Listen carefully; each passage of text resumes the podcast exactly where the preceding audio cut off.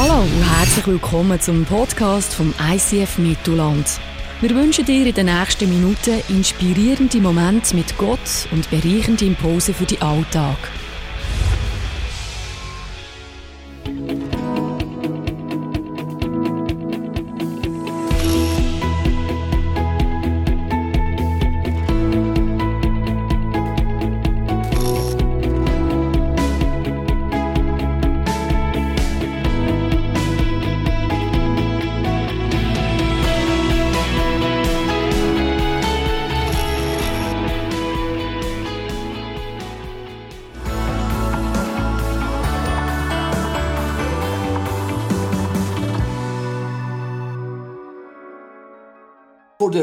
The nation, I will do a video call with ICF Cambodia and ICF Tel Aviv. Hello, ICF Cambodia, Sopran Strupler. Hello. Hello, and hello, ICF Tel Aviv, Sergey and Natasha. Shalom. Hi, shalom, shalom. Good to see you. What are the latest updates and news and highlights in your churches? Um, in Cambodia, we have uh, great, great uh, many kids and teenagers coming every weekend to our celebrations. And we are also seeing that some of the parents of the children are joining. They are getting interested into Jesus and coming more and more. And we have seen now also more of the older people getting baptized and also joining our classes to learn more about Jesus. So that is really, really a big highlight for us here. So good. We're so proud of you over there in Cambodia. It's amazing what God is doing. And here in Tel Aviv, we have constant growth of our church, about 10% a year. And this year we we have been able to produce new leaders. So about 25% of our congregation they they finished leadership class advanced classes and we and they step in right now in the in their responsibilities. And it's just amazing what have happened this year as we produce new leaders. And we hope that it will pump a new momentum for our church and we will see amazing harvest Ja, das ist doch auch interessant, mal Israelis Englisch hören zu reden, gell? Also wir sind mittendrin in Reach Nations. Wir haben einen Clip gehört, äh, was Gott in Übersee tut, vor allem bei unseren Church Planting Projekten in Kambodscha und in Tel Aviv. Ein kleiner Vorausblick. Kambodscha, der Andy und Sopal werden nächsten Frühling bei uns dabei sein und noch mehr und genauer können berichten Also wenn wir das letzte Mal angeschaut haben miteinander, Reach Hearts, wie können wir die, Menschen, die Herzen erreichen von den Menschen, haben wir angeschaut, was Gott bei Live on Stage da hat. Heute schauen wir, was Gott tut bei unseren Church Plans in Übersee, was ja eigentlich das Kerngeschäft ist vom ICF Movement. Aber auch werden wir miteinander Einblick in die Arbeit haben von unseren Partnern, die in Übersee arbeiten und wir mit ihnen in Verbindung sind. Übersee und überall in dieser Welt. Wir haben Partner hier von Meder, von AVC, von Party Maus und die beiden Herren, denen ihre Rolle verstehen ich euch erst verraten im späteren Lauf von dem Morgen. Geben wir Ihnen doch ganz herzlichen, warmen Applaus, dass Sie da sind.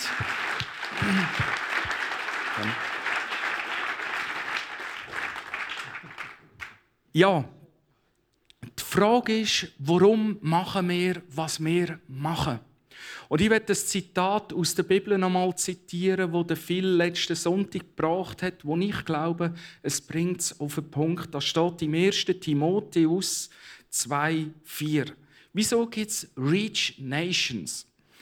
Da haben wir die Antwort. Denn Gott will, dass alle Menschen gerettet werden und seine Wahrheit erkennen. Ich glaube, es ist das größte Herzensanliegen von Gott selber, dass alle Menschen auf der Welt, unabhängig was ihre Lebensumstände sind, dass sie dürfen die Liebe von Gott kennenlernen, dass sie dürfen eine neue Hoffnung und ein neues Leben durch den Jesus bekommen, wo für unsere Geschichte und unsere Vergangenheit am Kreuz gestorben ist und uns ganz neue Hoffnung möchte schenken. Das ist, warum wir machen, was wir machen. Und da gibt es ganz, ganz viele Möglichkeiten, wie du dich kannst beteiligen. Du kannst dich mit deiner Zeit beteiligen, du kannst dich mit deinem Know-how beteiligen, du kannst dich auch mit deinen Geldressourcen beteiligen. Schau doch in die Reach-Broschüre rein, dort wirst du auch noch mehr erfahren über Reach Nations. Und es gibt so viele Möglichkeiten, wie du kannst sammeln Es gibt Leute, die sind mega kreativ, die basteln irgendetwas. Ich bin jetzt nicht so der Bastler. Der einer, der hat, äh, wie sagt man, den Möbeli. Aus Palettenholz gemacht. Genau, aus Palettenholz Möbeli gemacht, wo er äh, verkitscht. Ich bin nicht gut im Basteln. Ich habe mit meinem Sohn ja, ja, das ist für mich eben auch Basteln, oder? Ich habe mit, okay. ich habe mit meinem Sohn ähm, so einen Putztag gemacht, wo wir alles Überschüssige auf Ricardo da haben. Und vielleicht bist du einer von denen und sagst, ich mache es lieber pragmatisch. Ich überlege, höre auf Gott, überlege mit meiner Familie, mit meinem Partner, meiner Partnerin, was könnten wir an einem Betrag in Reach hineingeben, um möglich machen, was wir heute Morgen sehen, was möglich ist durch deinen und meinen Beitrag. Wir steigen gerade ein mit Meder. Wir haben bei uns Claudia Kunze. Du bist von Meder und ihr wisst das, gell? sie ist Part von unserer Church von ICF Mittelland. Hm? Genau, schön bist du da und einen herzlichen Applaus.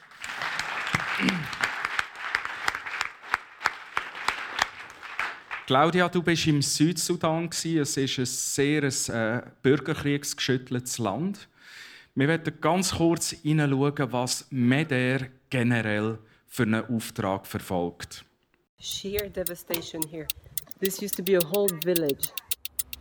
When an emergency strikes anywhere in the world, Medair wants to deploy a team within 24 hours. We have camping kits, kitchen kits, communication equipment. The logistics team is getting all of these things ready so that we can take them all with us when we deploy. When we arrive in country, we need to find somewhere to stay. We need to find transportation to get around the country, whether that's by car, plane, donkey to really remote areas. When we reach the affected area, we immediately start assessing the needs. Safe water, shelter, and health services are our first priorities. We want to design projects which help people recover their lives with dignity.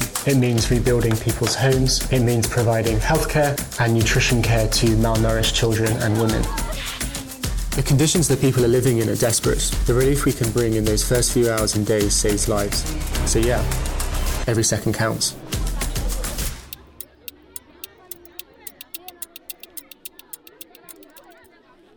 Ja, das ist ein kurzer Einblick in MEDER, wo wir unterstützen, wo wir eine Partnerschaft haben mit ihnen. Claudia, du bist im Südsudan. MEDER ist eine christliche Hilfsorganisation, die eng mit Regierungen und äh, UNO äh, zusammenarbeitet.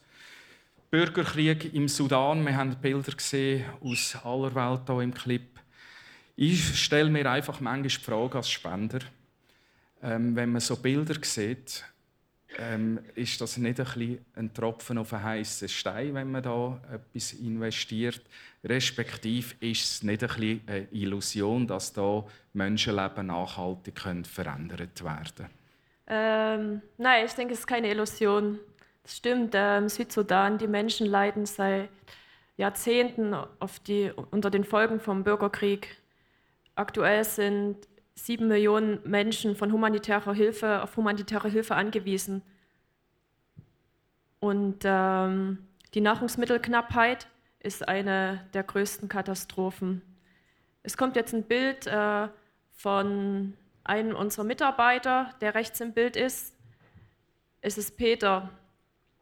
Er war arbeitslos, aber durch MedAir hat er einen Job in der Ernährungsklinik erhalten und wurde ausgebildet. Einmal hat Peter zu mir gesagt, Claudia, weißt du, bevor MedAir kam, hatte ich keine Aufgabe. Ich bin einfach nur rumgehangen. Ich wusste nichts mit mir anzufangen. Mein Leben war einfach schrecklich. Hier im Südsudan geboren, habe ich keine Chance oder wenig Möglichkeiten auf Ausbildung, Schulbildung. Ich sehe, dass vielen Menschen schlecht geht, aber ich kann nichts tun. Durch den Job von MedAir kann ich jetzt meinen Leuten im Dorf helfen. Ich arbeite in der Klinik jeden Tag.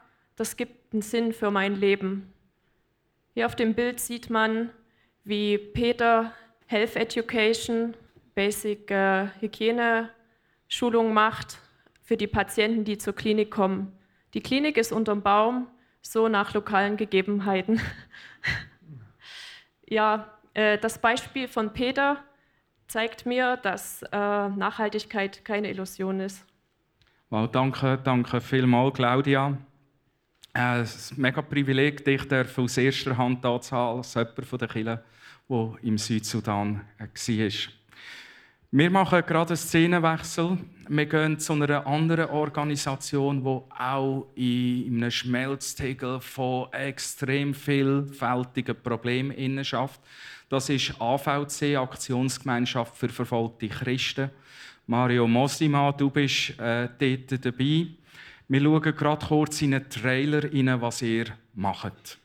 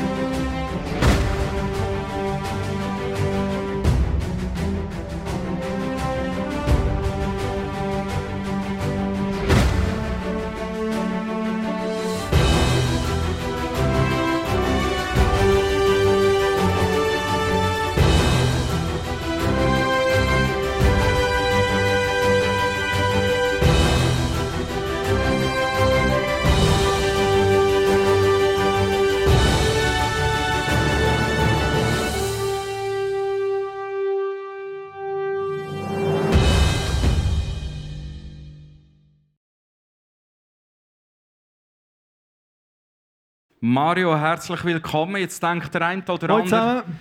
das ist doch äh, genau. Der eine oder andere denkt, das ist doch der Hoteldirektor vom Ferienparadies Paladina. Das war einmal, aber sag mir mal, das ist schon verrückt, das schöne Ferienparadies zu verlassen und an einen Arbeitsort wechseln, wo einfach die Probleme dieser Welt äh, konzentriert zusammenkommen. Wir haben hineingeschaut äh, in den Clip und der Punkt ist der, dass ihr euch Aktionsgemeinschaft für verfolgte Christen nennt und notleidende Menschen. Das Erste, was ich mich frage, ja, also bei unseren Politikern oder auch in den Medien hörst du ja kaum irgendeine in der Schweiz, dass Christen noch verfolgt werden äh, auf dieser Erde. Kannst du einen Satz dazu sagen? Ja, wir leben unter einer Glasglocke. Der Glaube wird unterdrückt in der Schweiz. Es ist ein Tabuthema. Wenn du mit jemandem über Jesus redest, merkst du es ja. Und äh, das, ist auch, das reflektiert eigentlich auch die Medien. Es wird eher eigentlich nicht äh, ausgewogen informiert. Mhm. Jetzt haben wir ja, äh, wenn wir zurückschauen zur Zeit von Jesus, eine ganz spannende Entwicklung, die wir mitverfolgen können. Nämlich, dass in der Apostelgeschichte, also kurz nach dem Tod von Jesus, hat es sehr starke Christenverfolgungen schon damals gegeben. Und wenn man das statistisch auswertet, sind das genau die Momente gewesen, wo das Christentum und äh, die gute Nachricht von Jesus am meisten verbreitet ist worden. Wie erlebt ihr das heute? Also Fakt ist, dass 200 Millionen Christen unter Druck verfolgt, gefoltert oder umgebracht werden weltweit. Und es ist effektiv so, wenn du anfängst, das Maul aufzutun für Jesus, Kirchen gründen, Jünger machen, gibt es Gegenwind. Das ist auch bei uns ab und zu vielleicht der Fall. Oder erlebst du das so? Ähm, in anderen Ländern ist das Daily Business. Also jetzt bin ich letzte Woche gerade im Südsudan gewesen ähm, ein Foto von einem Kollegen, der am, also das, genau die Jungs da, die sind aus einem afrikanischen Scharia-Land. Wenn du Christ wirst, wirst, hast du Todesstrafe. Die Jungs, äh, äh, der, der Kollege, der achtmal schon im Gefängnis war, jetzt letztes Mal im Mai, wo sie Nadeln und Fingernägel gehämmert haben und schon noch andere Sachen gemacht haben mit dem, hat gesagt, komm, du die ermutigen, das sind 30 von 600 Studenten, die sich in dem Scharia-Land bekehrt haben in den letzten 18 Monaten.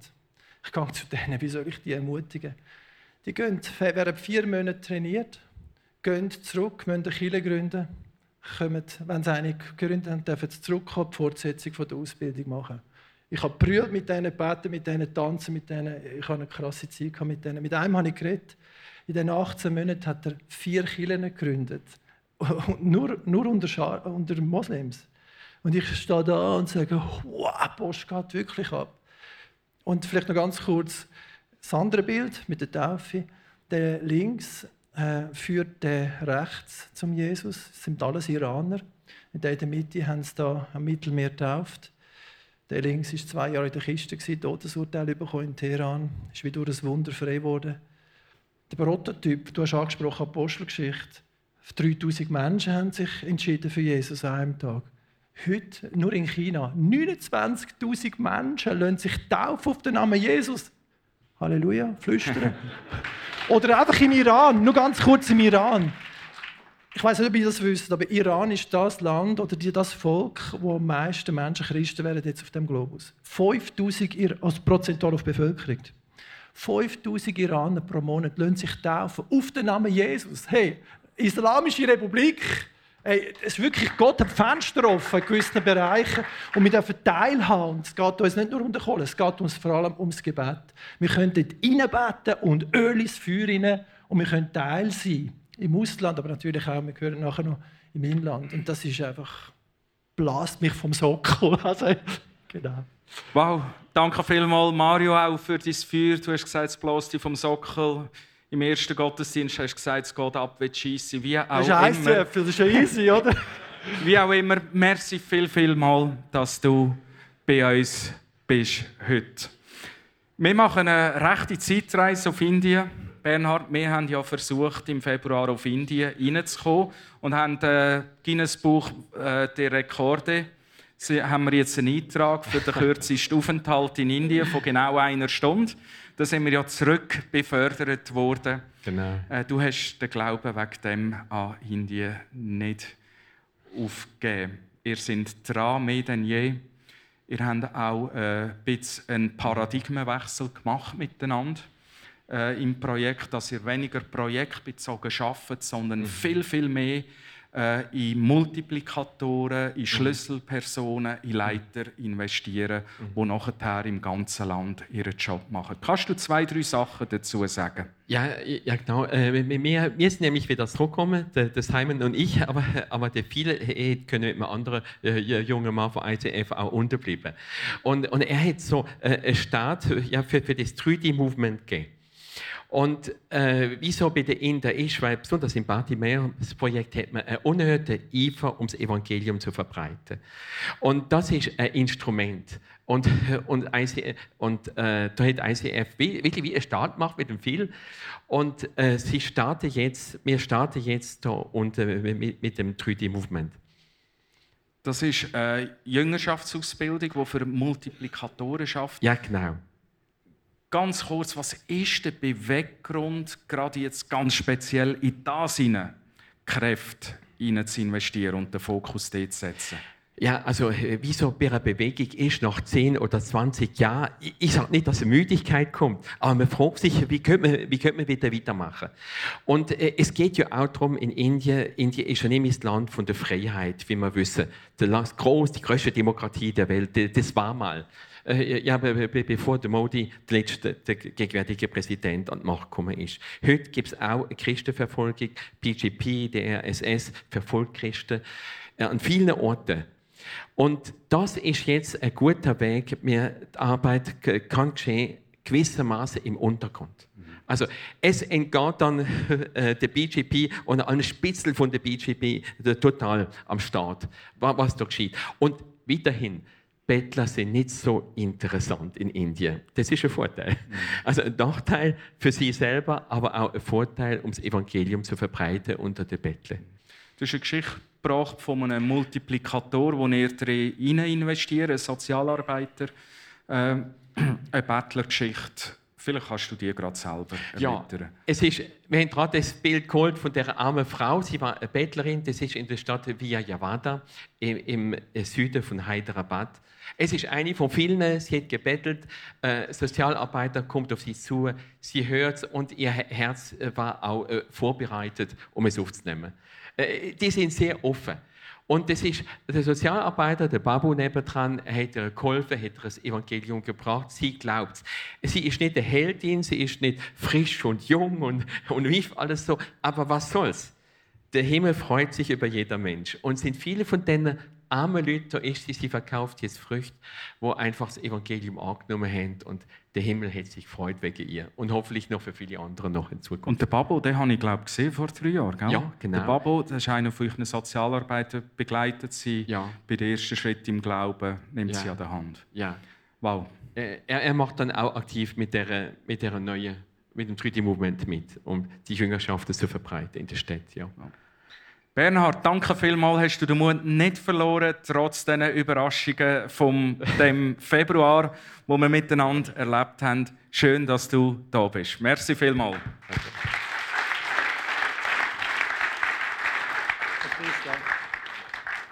Ich mache gerade einen Wechsel zu euch beiden. Es ist ja so, dass einerseits Reach Nation heißt, wir wollen schauen, was Gott in aller Welt tut. Aber manchmal ist es ja auch so, dass Menschen aus aller Welt zu uns kommen. Und das ist die Geschichte vom Fadi. Und welche Rolle der Rainer da drin spielt, tue ich immer noch nicht verraten. Der ältere, gut aussehende Herr da. Fadi, du bist vor vier Jahren bist du mit deiner ganzen Familie geflüchtet aus Syrien hier in die Schweiz mit deiner ganzen Familie und das ist äh, ein Weg auch sicher unter ganz widrigen Umständen.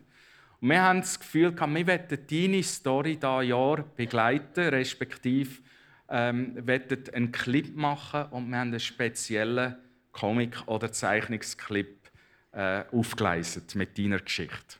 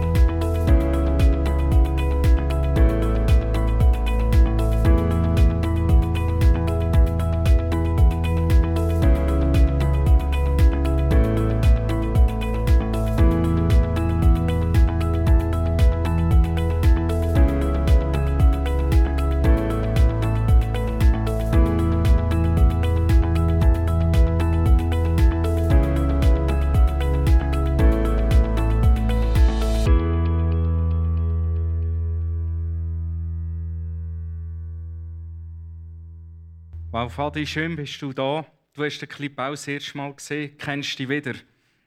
Ja, ist sehr kreativ gemacht, sehr schön gemacht.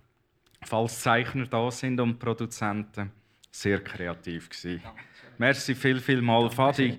Ähm, ganz kurz zu deiner Geschichte. Was ist für dich das Schlimmste gewesen, wo du und deine Familie ähm, haben müssen Syrien verlassen? Vor vier Jahren ist das gewesen. Mm, also sicher zuerst mal die Unsicherheit, was die Zukunft anbelangt. Ähm, wir haben gewusst, wir sind jetzt von einer, äh, von einer wichtigen Entsche Entscheidung gestanden. Als Kind habe ich das nicht realisiert, ist mir das gar nicht bewusst gewesen, wie wichtig das war. Für mich hat das mir hat wehgetan, dass ich meine Freunde haben müssen verlassen, all meine Freundeskreis, meine Community, wo ich war, auch die Leute, die ich kennt habe. Ähm, ja, im Nachhinein haben wir ja gemerkt, also meine Eltern haben gesehen, es ist jetzt an der Zeit, dass wir etwas machen, dass wir von null müssen, äh, anfangen, dass wir auf der Beine äh, müssen stehen. Und das ist extrem äh, herausfordernd gewesen. Das hat meine Eltern am Anfang sehr belastet. Ähm, ja, weil das hat uns unter Druck gesetzt. Das ist mit viel äh, Bedarf, mit viel Handlungsbedarf verbunden gewesen. Wir haben gewusst, wir wollen jetzt ein neues Leben anfangen. Wir haben die Hoffnung darauf gehabt, wir haben die Hoffnung nie verloren, aber das ist trotzdem belastend gewesen. Ihr seid aus Aleppo gekommen. Die Stadt Richtig, ist ja weltberühmt worden, leider auch durch den Krieg. Richtig. Also ja, ich, komme, ich bin dort aufgewachsen. Es ist eine riesige Stadt und man kann sich gar nicht vorstellen, wie es jetzt ist. Ähm, ja, die Stadt eigentlich im Trümmer gelegt wurde. Es ist alles am Boden jetzt. Und es ist wahnsinnig, was alles unten abgeht. Mhm. Fadi, du bist nachher in die Schweiz gekommen und hast nachher äh, Jesus kennengelernt, bist in, de, in Berührung gekommen mit dem Glauben an Jesus. Wie ist das gegangen? Mhm. Ähm, also es ist wichtig zu erwähnen, dass ich in einer äh, christlichen Kultur aufgewachsen bin. Äh, meine Eltern sind beide Christen, weil ich Namenschristen, weil Religion oder äh, halt der Glaube ist nie ein Thema bei uns gewesen. Wir haben nie am Esstisch gebetet oder äh, weil ich sind wir jede zweite, dritte Woche in der Kirche und aber für uns es nicht wirklich ein Thema gewesen, und der, der Glaube. Und dann sind wir ja daher gekommen und wir haben den Anschluss gesucht und ähm, ein Kollege von mir hat mich im I, äh, zum ICF eingeladen und das ist das erste Mal, wo ich da war. Und das ist für mich sehr berührend gewesen, weil ich han ich han ein Lachen in mir und ich, habe, bin immer auf der Suche was ist der Sinn vom Leben? Und ich habe nicht gewusst, was mich erfüllt. Und ich bin immer auf der Suche und ich habe gesehen, dass die Menschen, die da sind, das haben, was ich mir wünsche, die Liebe. Und das hat mich ver äh, verändert, weil Jesus ist mir äh, äh, ein paar Wochen darauf begegnet im Wintercamp und Dort habe ich Jesus kennengelernt und in mein Leben, mein Leben eingeladen. Und dort habe ich meine erste Erfahrung mit ihm gemacht. Und ich habe gesehen, wie genial das er ist. Und ein paar Monate darauf habe ich mich taufen Und ja, das hat mein Leben auf den Kopf gestellt. Wow.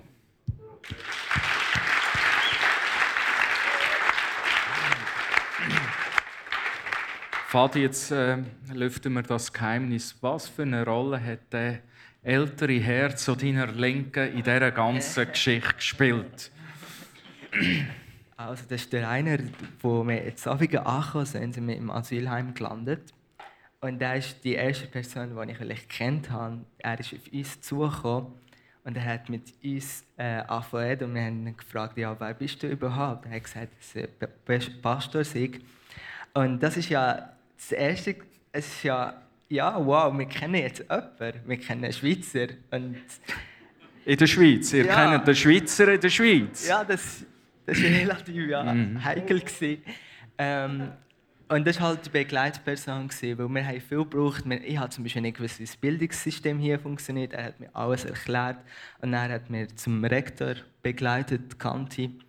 Und ja, er ist mit mir mitgekommen und er hat uns immer unterstützt und er ist immer uns äh, stets zur Seite gestanden. Wow, Rainer, äh, zu deiner Seite, du hast das von einer anderen Perspektive natürlich miterlebt. Was war deine Motivation, gewesen, genau das zu machen? Menschen zu begleiten, die hier in die Schweiz kommen und weder ein noch auswissen. Zunächst muss ich noch was klarstellen. Ich bin kein Schweizer, ich bin ein schwäbischer Heimwehbanner. es ist jetzt ziemlich genau vier Jahre her, dass die Asylunterkunft aufgemacht hat in Sofia. Und da war im Vorfeld ganz negative Stimmung in den Medien, zum Teil auch in der Stadt. Und ich habe gedacht, das kann so nicht sehen. Ich möchte da einen Beitrag leisten und bin eigentlich von Anfang an ins Asylheim, habe die Familie Schamas kennengelernt und auch gedacht und gespürt, das ist mein Auftrag, dass ich sie unterstütze mit Besuch, mit Einladungen zu uns, dann auch mit Gang zur Behörde zum Teil. Äh, es hat sich auch schnell eine Beziehung gegeben. Wir waren immer wieder zum Essen eingeladen, auch spontan im Asylheim und sie dann bei uns. Ich habe mit dem Vati Tischtennis gespielt, er hat mich geschlagen. Unglaublich.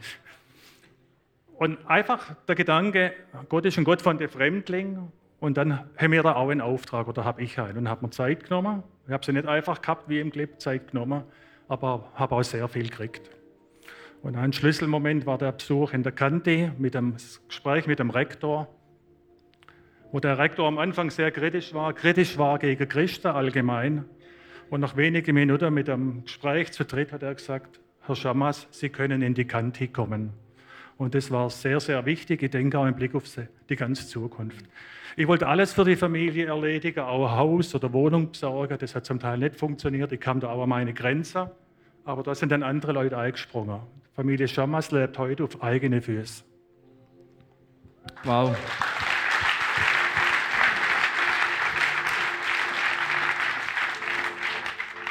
Deine Geschichte, Fadi, und auch andere Geschichte hat äh, uns als Killer und unser Team einfach äh, dazu bewegt, ähm, etwas zu überdenken, etwas neu anzuschauen, nämlich wie viel kann verändert werden mit ganz wenig, wenn wir in einem Punkt Menschen begleiten, die einen nächsten Schritt nicht weiter wissen. Bei dir war es Kantis Bildungssystem. Ein Schritt, zusammen mit dem Rektor dorthin gehen und es hat deine ganze Zukunft verändert, wo du sonst auch nicht gewusst hättest, wo anfangen.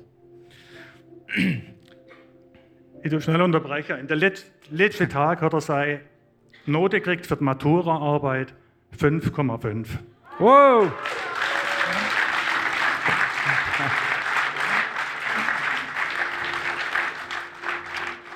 Eine kleine Strecke Wegbegleitung kann einen ganz grossen Unterschied machen.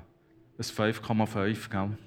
Auch, du hast natürlich schon selber geschafft dafür, aber, aber und das hat uns bewegt, wenn das so einfach ist. Mit jemandem Tischtennis spielen, mit jemandem zum Arzt gehen, mit jemandem zu den Behörden gehen, mit jemandem zum Lehrer gehen, zum Rektor gehen. Wenn das so einfach ist und so großen Unterschied kann machen, dann werden wir als Kirche einen Begleitpool aufbauen, wo wir Menschen ganz kleine Wegstrecken können begleiten Und du wirst beim, das ist pressefrisch, beim Ausgang so einen Begleitpool-Flyer bekommen. Weil es könnte sein, dass vielleicht du mit ganz einer kleinen Wegstrecke ganz einen grossen Unterschied kannst machen in irgendeinem von diesen Gebieten, wo wir hier hinten aufgeführt haben. Dann möchte ich dich ganz herzlich einladen, du den Begleitpool äh, ähm, abgeben am Infodesk. Ich werde, nächsten Sonntag werden wir noch näher darauf eingehen. Aber so Geschichten und andere haben uns dazu bewegt und uns gesagt, es ist noch viel mehr möglich, wenn wir das ein bisschen koordinierter angehen. Merci vielmals, sind ihr da gewesen.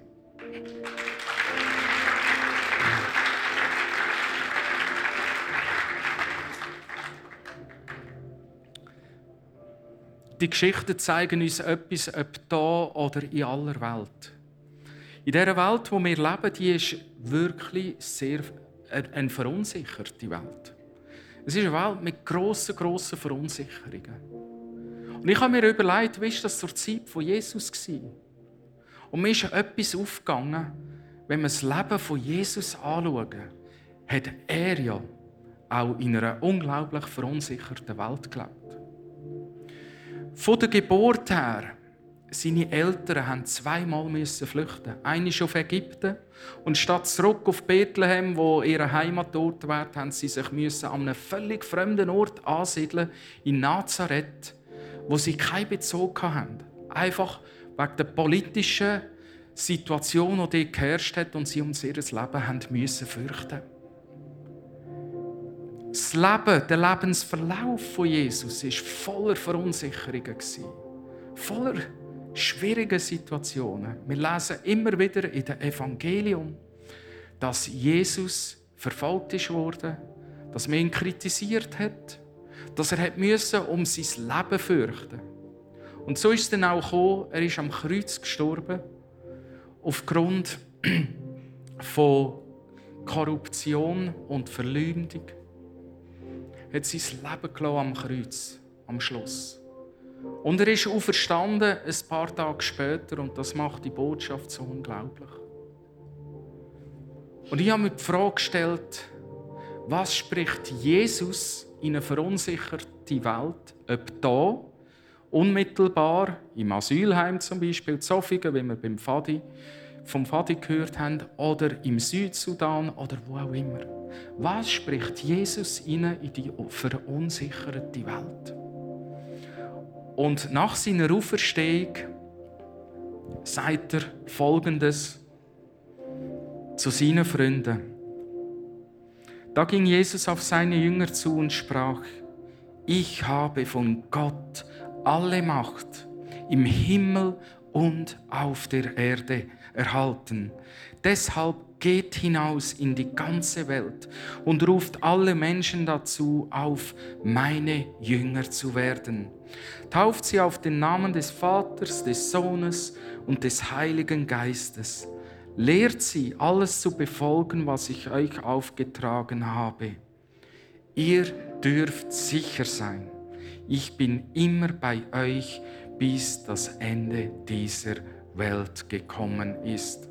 Und kurz vor seinem Tod spricht Jesus die unsichere Welt, wo seine Freunde darin leben, nochmal an, indem er im Johannes 16,33 sagt: Dies alles habe ich euch gesagt, damit ihr durch mich Frieden habt.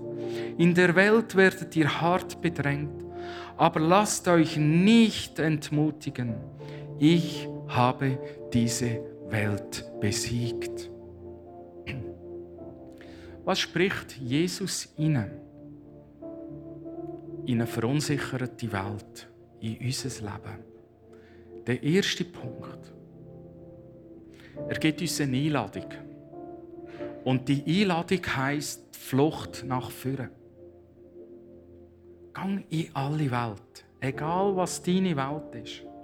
Gang in diese Welt hinein und teil die gute Nachricht von Jesus, die Liebe von Gott, seine Barmherzigkeit und dass er für uns am Kreuz gestorben ist. Teil das mit den Menschen in dieser Welt.